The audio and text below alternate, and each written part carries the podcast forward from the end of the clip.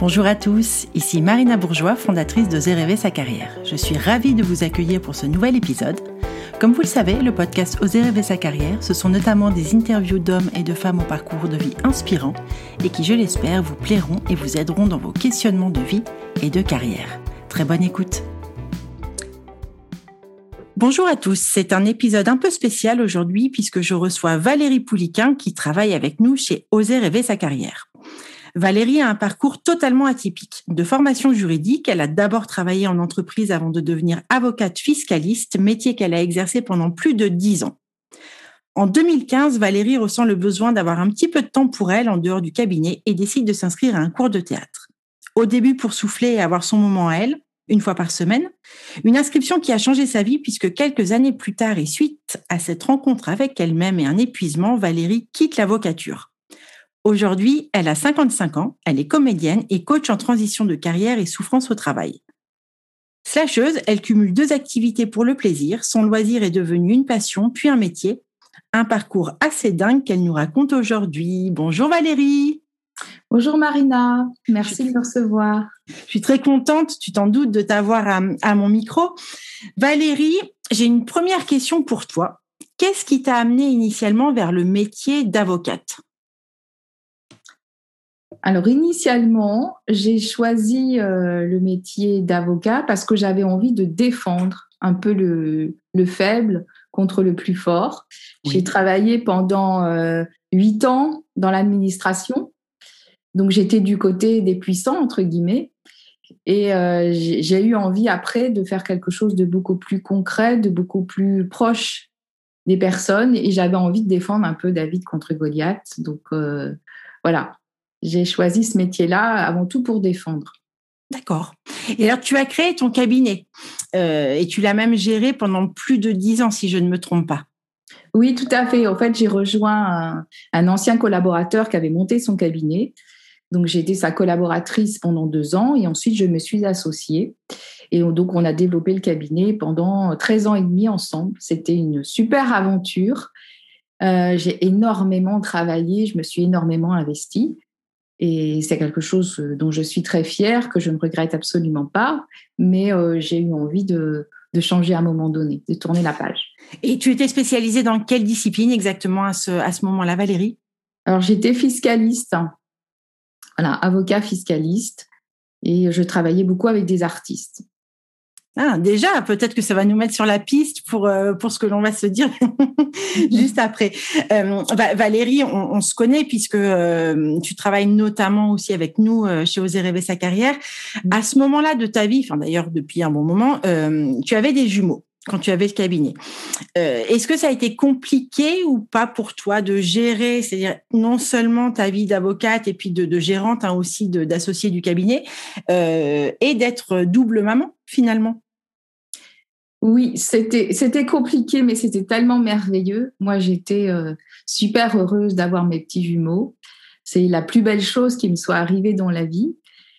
Euh, mais c'est vrai que c'était sport parce que ah, j'ai toujours continué de, de, travailler en même temps. Donc, euh, il y a des jours où c'était euh, effectivement du jonglage permanent entre la vie professionnelle, la vie privée, aucun temps euh, pour moi. Mais voilà, mais j'étais heureuse, j'étais dans le feu de l'action. Il y a des jours où je me disais, mais là, ça va pas passer. Il y a un truc qui, qui, va, qui va exploser en plein vol. Et puis finalement, j'arrivais à gérer mes journées et, et, et à tout faire plus ou moins bien je pense plutôt bien. Oui. Et euh, voilà, donc c'était une expérience euh, merveilleuse, mais à un moment donné, il fallait, euh, fallait redescendre un petit peu et puis prendre du temps pour soi. Alors justement, euh, qu'est-ce qui se passe à un moment donné quand tu te dis, si j'ai bien compris, hein, d'après tout ce que tu m'as raconté, euh, tu te dis qu'il y a effectivement un trop plein, qui a besoin d'avoir un petit peu de temps pour toi. Explique un petit peu comment tu es euh, du coup arrivé à un autre scénario de vie. Alors à un moment donné, je me suis quand même rendu compte que je passais mes journées à travailler à faire beaucoup de, déplacements en transport ou en voiture, à m'occuper de mes enfants et je ne faisais quasiment plus rien pour moi. Donc j'ai eu besoin de retrouver un petit moment dans la semaine, rien qu'à moi. Et j'ai décidé à ce moment-là de trouver une activité, un loisir. Donc j'ai réfléchi sur ce qui me, ce qui, ce qui me plairait. Donc voilà, moi j'ai fait du piano, j'ai fait de la danse quand j'étais jeune et on m'avait proposé à un moment donné d'entrer dans une troupe de théâtre amateur. J'avais refusé à l'époque. Et puis cette idée euh, a, dû cheminer dans mon cerveau et c'est revenu à ce moment-là. Je me suis dit tiens pourquoi je m'inscrirais pas dans un cours de théâtre? Euh, j'ai cherché autour de mon bureau, j'ai pas trouvé. Donc j'avais un peu laissé tomber. Et puis deux ans plus tard, j'ai refait un tour sur, euh, sur Internet et j'ai trouvé un cours de théâtre à deux minutes à pied de mon bureau. Donc là, je me suis dit, euh, c'est un signe, il faut absolument que j'y aille.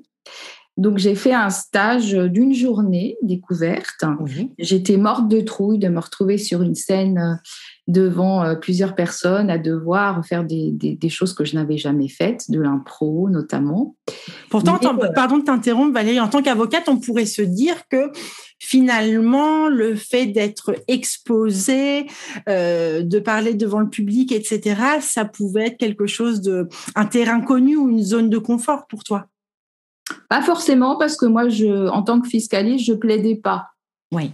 Donc toute la procédure au conseil. écrite. Donc euh, j'avais des relations avec les clients, mais de parler devant beaucoup de personnes, pas pas forcément justement. D'accord. Donc j'étais pas très à l'aise avec tout ça. Oui. Et euh, mais voilà, ça m'a attirée. Euh, j'ai trouvé ça super intéressant et j'ai décidé de m'inscrire pour avoir juste une petite respiration, faire quelque chose à moi. Donc à ce moment-là, je, je coupais mon téléphone, je disais à à, à, mes clients, je disais euh, à ma famille qu'il fallait pas me déranger pendant les deux heures où j'étais en cours de théâtre.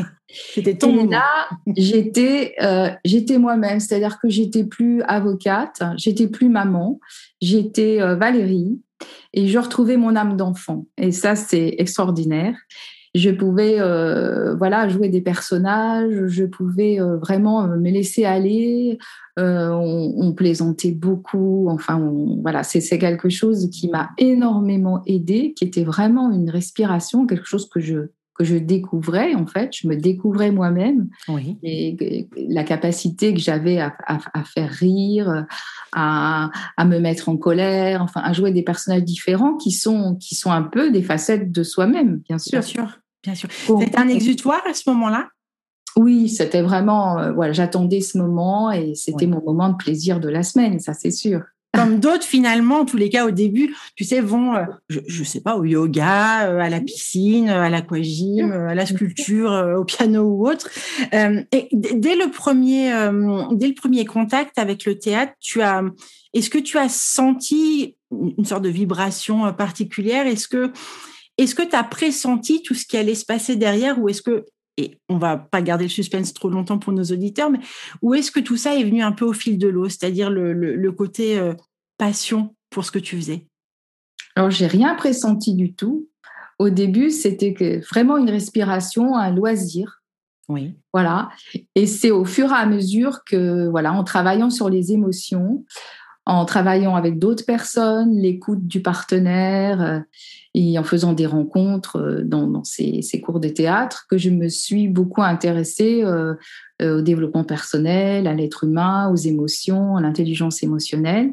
Donc c'est venu petit à petit. Et évidemment, je n'ai pas du tout pressenti qu'un jour je monterais sur scène. Je n'ai pas du tout pressenti que je deviendrais coach. Euh, voilà, tout ça, je ne le sentais pas du tout. Pour moi, ma carrière, j'allais être avocate jusqu'à la fin de ma vie, c'était évident. oui, il y avait vraiment une évidence du côté de l'avocature. Voilà, je me posais pas, je me posais pas la question. Je savais que je travaillais trop, mais je ne me voyais pas faire autre chose. Je n'y avais pas pensé. Et alors, qu'est-ce qui a fait justement euh, que tu as décidé de détourner la carrière d'avocate pour euh, aller vers la, comédie Raconte-nous un petit peu la trame de tout ce qui s'est passé après la découverte de ce cours de théâtre Donc moi, j'ai continué pendant plusieurs années à faire des cours, euh, à suivre des cours. Ensuite, euh, ben, on faisait des, des, petites représentations en fin d'année. Donc j'ai commencé à aimer la scène. Mais pour moi, c'était juste, euh, voilà, comme ça. C'était amusant, mais ça n'allait rien, rien donner de spécifique. et puis, en fait, à force de travailler comme je faisais énormément, mon corps a lâché. Donc en 2017, je suis tombée malade. Épuisement? Voilà, en fait, je, moi, en réfléchissant, je me dis que cette maladie, elle était liée au fait que j'avais demandé beaucoup trop à mon corps pendant beaucoup trop d'années. Ça, je l'ai perçu après. Euh, et, je me suis retrouvée euh, clouée dans mon lit pendant deux mois. Donc moi qui étais hyper active, euh, ça a été vraiment un choc pour moi parce que Bien sûr. voilà, j'étais complètement en souffrance avec beaucoup de douleurs. et puis complètement perdue, abrutie de médicaments. Oui. Et j'ai compris un, peu plus tard qu'il fallait vraiment que je change ma vie parce que sinon je pouvais aller jusqu'à laisser ma peau ou en tout cas euh, dégrader ma santé euh, de manière euh, assez, assez forte. Donc c'est à ce moment-là que j'ai réfléchi, je me suis dit mais pourquoi tu travailles autant? Euh, j'étais comme un, train lancé à toute vitesse en fait et je ne savais pas comment comment comment arrêter tout ça.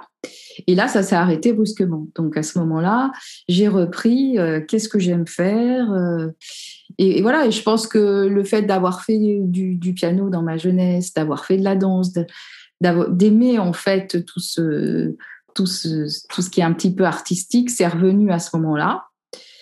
Euh, et puis, euh, et puis voilà. Donc, euh, tu es revenu à tes fondamentaux finalement à ce moment-là. Voilà. Et je pense que le fait de ne pas avoir accepté cette proposition de, théâtre quand j'étais jeune, c'est revenu aussi à ce moment-là en me disant tiens, mais, mais finalement, j'ai pas écouté peut-être l'appel de cette époque-là, mais c'est pas grave, j'ai fait, j'ai fait autre chose. Et, Bien sûr. Peu importe. Mais maintenant, qu'est-ce que je veux faire vraiment? Et j'avais envie de me tourner vers tout ce qui était beaucoup plus humain. J'en avais marre de, de, la finance, de l'argent, de voilà tout ça. Ça me semblait pas être mes valeurs finalement.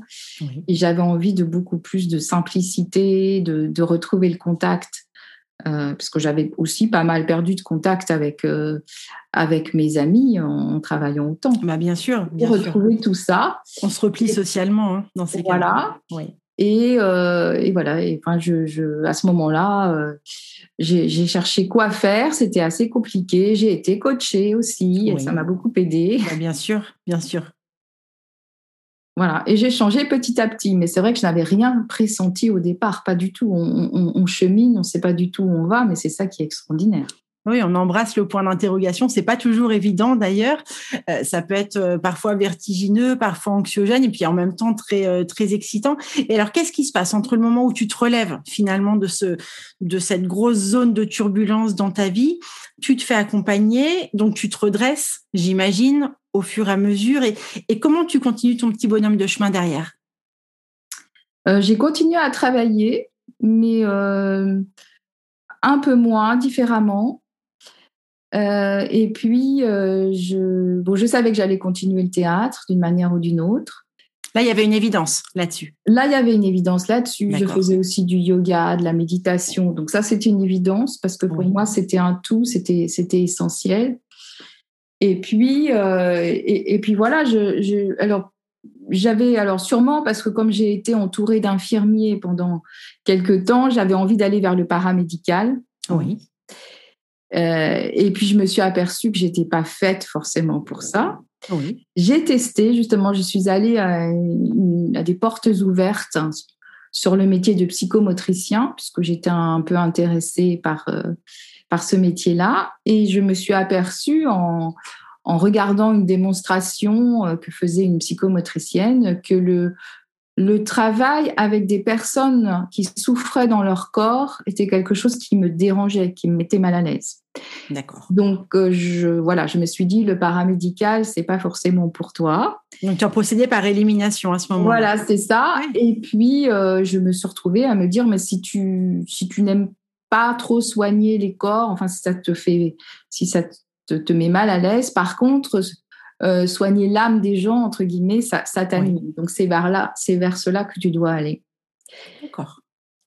Alors du coup, tu te formes derrière? Voilà, du coup, je me forme au coaching, bien sûr, une fois que j'ai décidé, euh, en me disant, ben voilà, moi j'aime, j'aime écrire, j'aime parler, j'aime lire. Euh, j'aime euh, aider les autres, j'aime travailler sur les émotions. J'ai énormément d'énergie et d'optimisme en moi, donc j'ai envie de transmettre. Je confirme. Et donc, je, voilà, je fais une formation de coaching parce qu'il n'était pas question que je coach dans une formation et je découvre en fait la formation. Il y a beaucoup de choses que j'ai découvertes. Je ne savais pas au départ si ça allait me plaire. Oui. Et d'ailleurs, les premières semaines, je me suis dit, oulala, là là, qu'est-ce que c'est que ce truc-là? Dans quoi me suis-je engagée? Comme beaucoup de personnes qui rentrent dans des écoles de coaching, c'est pas rare d'entendre ça. et puis, euh, au bout de quelques temps, euh, voilà, c'est devenu quelque chose qui m'a passionnée. Et je me suis dit, voilà, c'est ça, c'est ce que tu as envie de faire. Et quand j'ai commencé à pratiquer euh, le coaching, vraiment, donc passer de la théorie à la pratique, j'ai senti que j'étais vraiment à ma place. Je me sentais utile, c'est quelque chose que je faisais facilement. C'était euh, fluide. Voilà, c'était fluide, je suis dans le flow et moi je considère que quand je coach, je ne travaille pas. je comprends tellement. voilà, c'est quelque chose qui, qui apporte aussi énormément et puis, c'est tellement, euh, enfin voilà, moi j'ai tellement envie de transmettre, j'ai tellement envie de dire, mais, mais allez-y si vous n'êtes pas bien dans votre travail, changez parce que c'est possible. C'est pas forcément facile, mais c'est possible. Bien sûr. Revenez à, à ce que vous aimez faire vraiment sans le, sans le, regard des autres, sans l'entourage qui va vous dire mais euh, fais pas ci, fais pas ça. J'allais y venir, j'allais y venir Valérie parce que en plus dans ton cas particulier, tu passes d'une profession euh, qui est qui a un statut dont le statut social en tous les cas est alors sans forcément dire prestigieux ni envié mais en tous les cas avec une belle étiquette on va dire sur le papier le, la carrière euh, d'avocate qui plus est avec euh, dans ton cas la responsabilité d'un cabinet etc comment ton entourage a réagi du coup quand tu as commencé à dire que tu n'y retournerais pas et que tu allais en gros raccrocher la robe? Euh, ah bah c'est pas forcément bien compris. Eh oui. Parce que beaucoup m'ont dit, mais enfin, euh, tu as un statut. Tu as un statut, tu as un, métier que tu as exercé pendant très longtemps, dans, dans lequel tu te débrouilles très bien. Euh, tu vas perdre ce statut. Et c'est vrai que j'ai perdu mon statut social, c'est vrai qu'on me regarde différemment aujourd'hui, mais moi, je suis tellement plus heureuse. Et ça m'a pas du tout posé de problème de changer de statut. On aurait pu penser que voilà, j'allais euh, euh, être triste, j'allais me dire mon Dieu, maintenant je suis plus rien du tout, etc. C'est peut-être ce que les autres voient, mais moi je suis bien plus, je suis beaucoup plus riche aujourd'hui que je l'étais à l'époque où je me sentais pas forcément super super à l'aise. Enfin, ça correspondait plus à mes besoins du moment. Et c'est important le plus dont tu parles, Valérie, parce que euh, tu sais, souvent, en tous les cas, quand, quand, euh, quand des personnes, tu, le sais aussi bien que moi, quand des personnes sont euh, candidates pour un changement de voie ou se posent des questions, etc., ça n'est pas forcément parce qu'elles sont mal là où elles sont, mais ça peut être aussi parce que le travail, le poste, le métier du moment ne convient plus alors qu'il a très bien convenu pendant un moment. Et tu en es un, bon exemple puisque finalement, tu l'as dit au début de notre conversation que finalement, ta, première carrière, euh, malgré la grosse charge de travail, ça t'a éclaté, ça t'a amusé euh, et ça t'a convenu pendant un certain nombre d'années. Tout à fait. Je regrette pas du tout ce que j'ai fait. Ça, ça, me plaisait à ce moment-là. Je m'y suis donnée à fond. Et à un moment donné, ça ne correspondait plus à mes besoins. C'est tout. J'avais, j'avais envie d'autre chose. J'avais, j'avais évolué et voilà.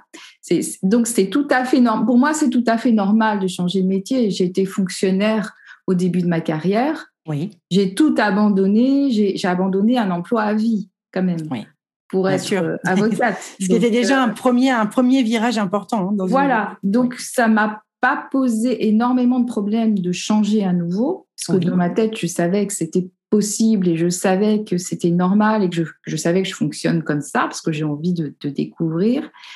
Mais euh, effectivement, dans le regard des autres, c'est pas forcément évident. Mais ça, je dirais à la limite, peu importe. Moi, je fais ce que moi, j'ai envie de faire. Et, euh, et voilà, je, je, je, je, suis mes intuitions. Euh, voilà, j'ai perdu évidemment énormément euh, en, en, train de vie. Hein, Bien sûr, j'ai posé la question. À, à, à, coach au début, en tout cas. Mais je pensais que ça allait me poser plus de problèmes que ça m'en pose aujourd'hui. Parce que je me rends compte que d'avoir euh, beaucoup de robes, des sacs à main et des chaussures, euh, c'est bien, mais ça, ça ne me nourrit pas. ça ne me nourrit pas intellectuellement et ça ne me rend pas heureuse. Oui, tu as trouvé ta nourriture euh, ailleurs. Donc là, aujourd'hui, Valérie, du coup, tu as une double, double casquette, on va dire, mais qui, à mon sens, et puis tu vas me dire ce que tu en penses, mais sont quelque part très complémentaires. Ta casquette de coach et ta casquette de comédienne. Dans les deux cas, on est sur des, des métiers qui sont profondément humain et ouvert aux autres aussi, où on transmet beaucoup de choses. Bien sûr, mais les deux sont liés. Alors, quand je dis que je suis comédienne, je suis comédienne amateur, je, n'en dis pas. Mais euh, peu, importe, je, monte sur scène et je suis, je suis contente. Mais euh, alors, les deux se nourrissent parce que pour moi, euh, le, le, travail de comédien, c'est un travail beaucoup sur les émotions, beaucoup sur euh, ce qu'on va transmettre. On va, on, va, on va donner du divertissement aux autres, on va les faire rire, on va les faire pleurer, on va les surprendre, on va leur faire peur. Donc, euh, et tout ça, ça, ça, crée de l'émotion et énormément de, de, contact avec le public aussi, parce que quand on se rend compte que quand on donne beaucoup, qu'on qu'on joue vraiment les personnages, les, les, spectateurs réagissent en face et nous donnent énormément de, de retours. Et ça, c'est formidable. Et le coaching, finalement, c'est un, enfin, c'est pas la même chose, mais c'est aussi transmettre beaucoup d'énergie, de, de d'espoir, de débloquer les peurs. Oui, les verrous. Les personnes, les verrous, euh, parce qu'elles n'osent pas, parce qu'elles veulent pas se lancer dans l'action, alors que qu'il n'y a rien à perdre. Au contraire, il y a tout à gagner, à oser. Et, donc finalement, moi, je m'y retrouve dans les deux. J'ai besoin des deux, comme j'ai besoin de faire du yoga, comme j'ai besoin de méditer, parce que tout ça, ça m'aide dans, chacun chacune de mes activités. Il y a eu de la peur, Valérie, parce que euh, chez nos accompagnés, on le voit bien, hein, euh, entre le moment du questionnement et puis le moment du passage à l'action, souvent il peut y avoir un temps de, latence assez important, notamment, alors pas que pour ça, mais notamment dû à la peur ou à des contraintes euh, diverses et variées. Est-ce que pour toi, le passage de, cette période d'épuisement à la période où tu te redresses et, le chemin s'ouvre et, tu essayes et tu te découvres, etc. Est-ce que tu as eu de la peur au passage ou est-ce qu'à partir de, ton redressement, il y a eu euh, vraiment une fluidité constante? Bien sûr que j'ai eu peur. Bien sûr que j'ai eu peur. Euh, il y a des moments de doute. Euh, et, je, alors je vais raconter quelque chose, qui est, qui est vrai. Maintenant, ça me fait sourire. Mais à un moment donné, quand je, je, me suis dit, mais financièrement, comment, comment tu vas faire? Parce que, voilà, tu, tu, comment tu vas vivre?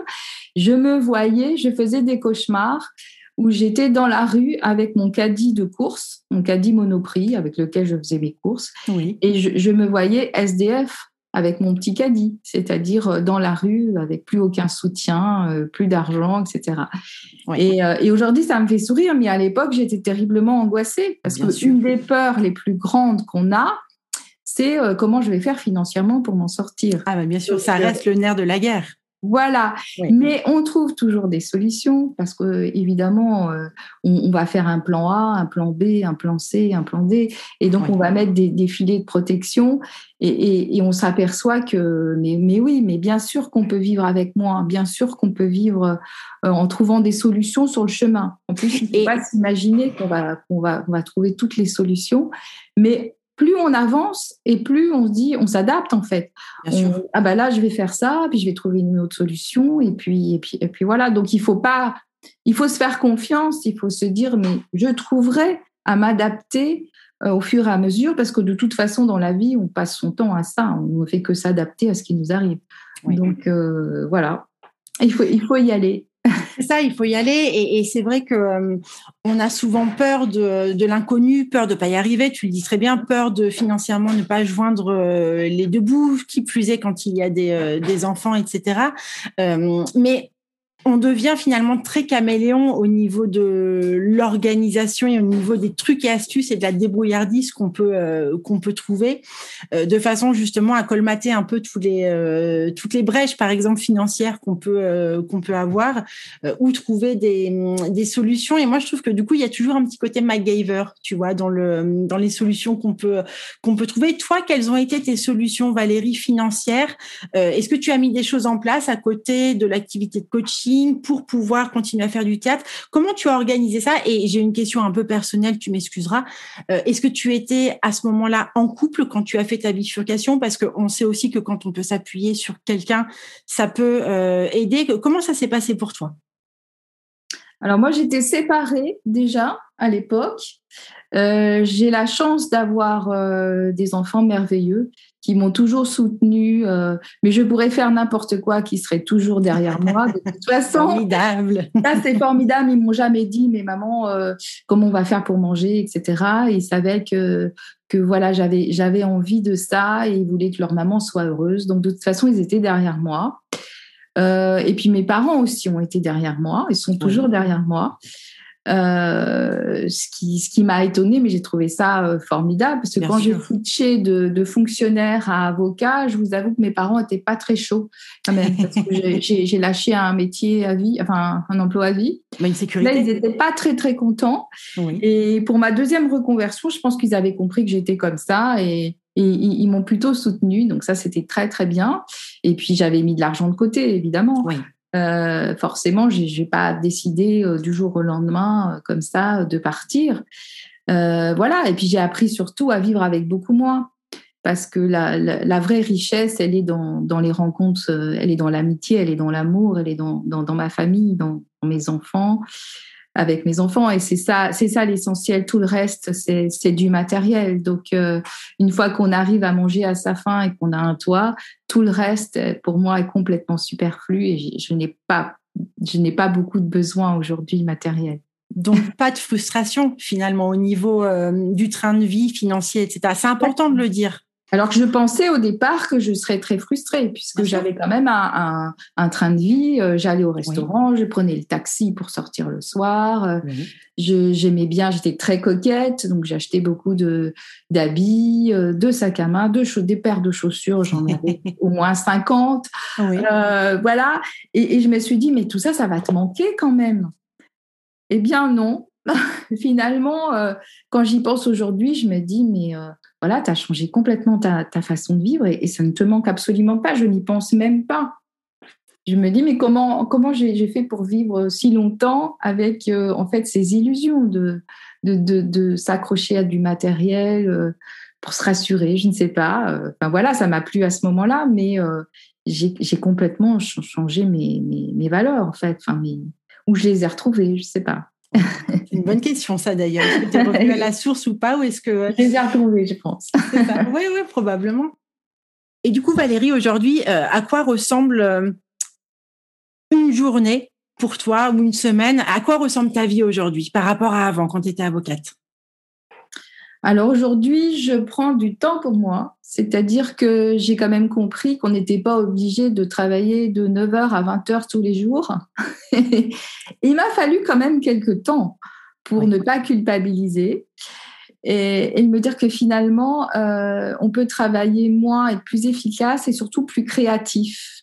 Parce que quand on se laisse du temps pour, entre guillemets, ne rien faire, c'est-à-dire euh, euh, je sais pas, se balader, faire du sport, méditer. C'est pas rien faire du tout. C'est qu'en fait, le cerveau continue à travailler et ça donne énormément d'idées.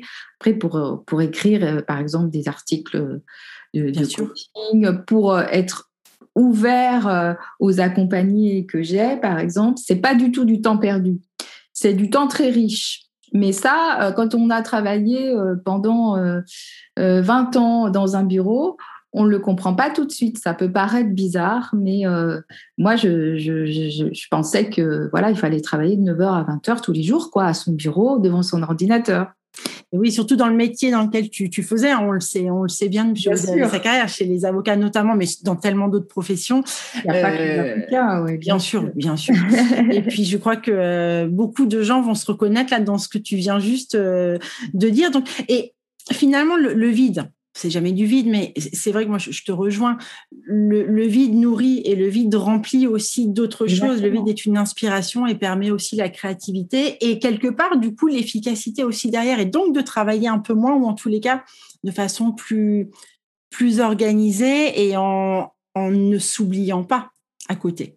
Voilà, en ne s'oubliant pas, parce que ça, c'est quelque chose euh, à laquelle je suis très attentive, évidemment, maintenant. Mais euh, euh, voilà, ça, ça, ça m'arrivera pas de travailler comme j'ai travaillé avant. J'en ai tellement souffert que je pense que ça m'arrivera pas. Par contre, ce que j'aime bien, c'est faire des choses différentes. Donc, euh, pour moi, on me disait, mais il faut que tu te focalises sur un truc, tu dois pas partir dans tous les sens, etc. Je ne pars pas dans tous les sens. J'ai besoin de faire des choses différentes. J'ai besoin de faire du coaching. J'ai besoin de jouer la comédie. J'ai besoin aussi de, travailler dans un théâtre, puisque je travaille aussi dans un théâtre. Et tout ça, c'est pas de la dispersion, il y a une cohérence, ça me nourrit, et j'ai besoin de faire des choses variées pour être euh, équilibrée. Donc, euh, j'ai énormément de mal quand on me dit, mais non, mais il faut que tu cibles les choses, il, il faut que, voilà, tu... parce que moi, j'ai envie de faire plusieurs choses à la fois. Et c'est vraiment quelque chose qui, pour moi, a un sens et complémentaire. C'est pas du tout de la dispersion, ça me nourrit chaque jour. Voilà.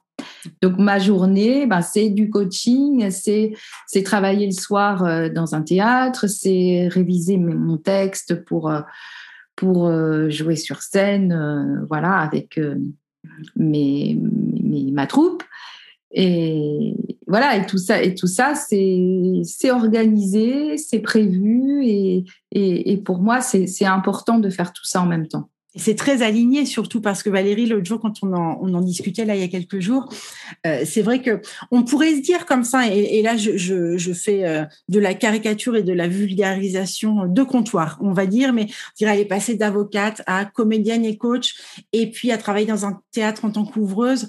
Tu sais, toujours j'en reviens à cette question de perte de statut social. Mais moi, quand tu m'as raconté euh, ton parcours et ce que tu faisais actuellement, mais quel alignement, quelle évidence, et je trouve ça absolument euh, vraiment génial d'avoir déjà osé, d'avoir franchi le cap, et puis surtout de t'être donné les moyens euh, de de créer, de modeler ta vie telle que tu as eu envie à un moment donné et de concilier du coup plusieurs choses, comme tu le dis très bien, qui sont pas de la dispersion, mais qui sont complémentaires pour te nourrir, si je comprends bien les unes les unes des autres.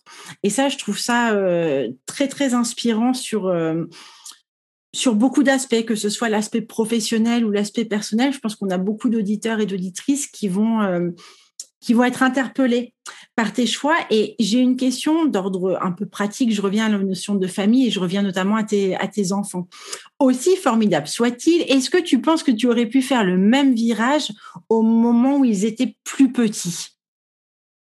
Est-ce que le fait qu'ils étaient adultes, si j'ai bien compris au moment de, ton virage, est-ce que ça a été facilitant, du coup, en termes de liberté de choix pour toi? Euh, Est-ce que tu penses qu'il y a 15 ans, tu aurais pu faire la même bifurcation Comment tu vois les choses a, posteriori? Il y a 15 ans, je pense que j'aurais eu très très peur de faire le virage. Oui.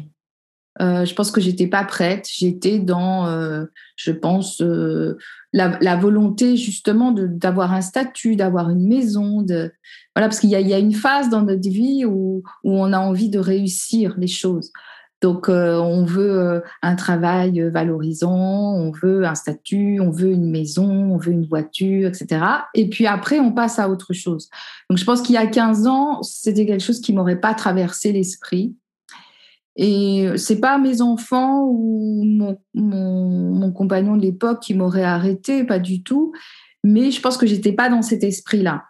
Et quand, et, quand j'ai voulu le faire, moi, je me suis beaucoup interrogée par rapport à mes enfants, justement, parce que je leur avais donné un confort de vie. Bien sûr. Et j'étais en train de leur enlever ce confort de vie. Donc, je culpabilisais énormément, pas tellement pour moi, pour eux. Pour eux. Euh, est-ce que, est-ce qu'ils vont pouvoir euh, continuer à, finir leurs études parce qu'ils le méritent et, je voulais qu'ils, qu'ils soient le mieux possible? Donc, j'étais quand même justement, ma peur, elle venait beaucoup de, voilà, qu'est-ce, que, qu'est-ce qui va se passer pour mes enfants, comment ça va se dérouler et tout. Mais euh, ce qui était formidable, c'est que eux se posaient pas ce genre de questions. Ils étaient derrière moi et, et, pour eux, c'était normal. Et leur maman était heureuse et ils me voyaient heureuse. tout ce qui comptait. Quand ils m'ont vu sur scène, ils, étaient très, très heureux pour moi. Voilà. Donc moi, ça m'a énormément aidé aussi parce que je me suis dit, je suis sur la bonne voie. J'ai pas, il faut pas que je culpabilise autant parce que eux, eux voilà, c'est normal et, il faut y aller et arrivera ce qui arrivera. Et au, fil, au fil du temps, je trouverai des solutions. Et plus ça va, plus je me dis, et je vais trouver. De toute façon, je trouverai toujours. Et c'est ça aussi le message que je veux faire passer aujourd'hui. C'est, c'est voilà, faites-vous vraiment confiance. La vie est pleine d'opportunités. Il faut les saisir. Il faut y aller. Il faut pas attendre il faut pas passer son temps à réfléchir, je le ferai l'année prochaine, etc. Non, il faut croquer la vie quand elle est là, parce que en plus, ça passe très vite. tu ne pouvais pas mieux conclure, Valérie. Mille merci pour, euh, pour ces confidences et puis surtout pour euh, ce, parcours de vie qui va vraiment être inspirant, euh, Valérie, parce que ton, ton parcours, tes mots, on les entend tellement souvent au cabinet. Et, cette notion notamment de beaucoup travailler parce qu'on a envie de réussir à un moment donné de sa vie, dans une forme de réussite sociale euh, avec les enfants, comme tu le disais, la maison, etc., voir le statut euh, social, l'épuisement qui arrive, hein, ça c'est un scénario qu'on voit, euh, qu'on voit hélas, hélas très souvent. Et puis du coup le questionnement profond euh, parfois même le vide intergalactique hein, et le, néant qu'on a à un moment donné, et puis cette faculté de rebond qu'on a et d'adaptation dont tu as parlé euh, tout à l'heure. Pour ça, pour moi, c'est très, euh, c'est évidemment très positif tout ce que tu viens de, de dire, et du coup, je suis ravie de t'avoir entendu, d'avoir entendu ton parcours. Si on devait donner enfin, si tu devais donner un petit conseil, Valérie, à quelqu'un actuellement qui est en quête, en questionnement, qu'est-ce que tu lui dirais? Là, comme ça, à chaud. Je te prends un peu à chaud. je lui dirais, écoute ton corps, ce que tu ressens dans ton corps, écoute ton cœur, qu'est-ce qui te met mal à l'aise, qu'est-ce qui te met à l'aise, qu'est-ce qui te met en joie? Tout, passe par le, ressenti finalement. On est beaucoup trop dans le mental à, réfléchir, à rationaliser. Et finalement, les, grandes décisions qu'on a à prendre, on les prend avec son ressenti, avec, avec je dirais presque de l'intuition, mais en tout cas, comment, comment on sent les choses avec son corps. Donc, et c'est ça qu'il faut suivre. Il faut suivre son, son instinct parce qu'il est bon. Forcément, si, si on est attiré par quelque chose, peu importe pourquoi, c'est pas la peine de réfléchir euh, pendant des années pourquoi on est attiré par cette chose-là. Il faut juste la vivre, c'est tout. Et si on se sent bien dans ce qu'on fait, ça veut dire qu'on est forcément sur la bonne voie. Écoutons notre petite voix. Voilà, c'est ça. Merci Valérie. L'épisode est terminé. J'espère que cette interview vous a plu et que d'une façon ou d'une autre, elle vous a enrichi. N'hésitez pas à la partager à vos proches. Et comme d'habitude, je vous mettrai toutes les références citées dans l'épisode sur nos réseaux sociaux, Facebook, LinkedIn et Instagram. Si vous souhaitez me suggérer un nouvel invité au parcours de vie inspirant, n'hésitez pas. N'hésitez pas non plus à soutenir le podcast Oser rêver sa carrière en mettant des petites étoiles et des avis sur Apple Podcast ou des pouces levés sur les réseaux. Et si Apple c'est pas votre truc, retrouvez-moi sur Deezer ou Spotify. À très bientôt et surtout prenez soin de vous.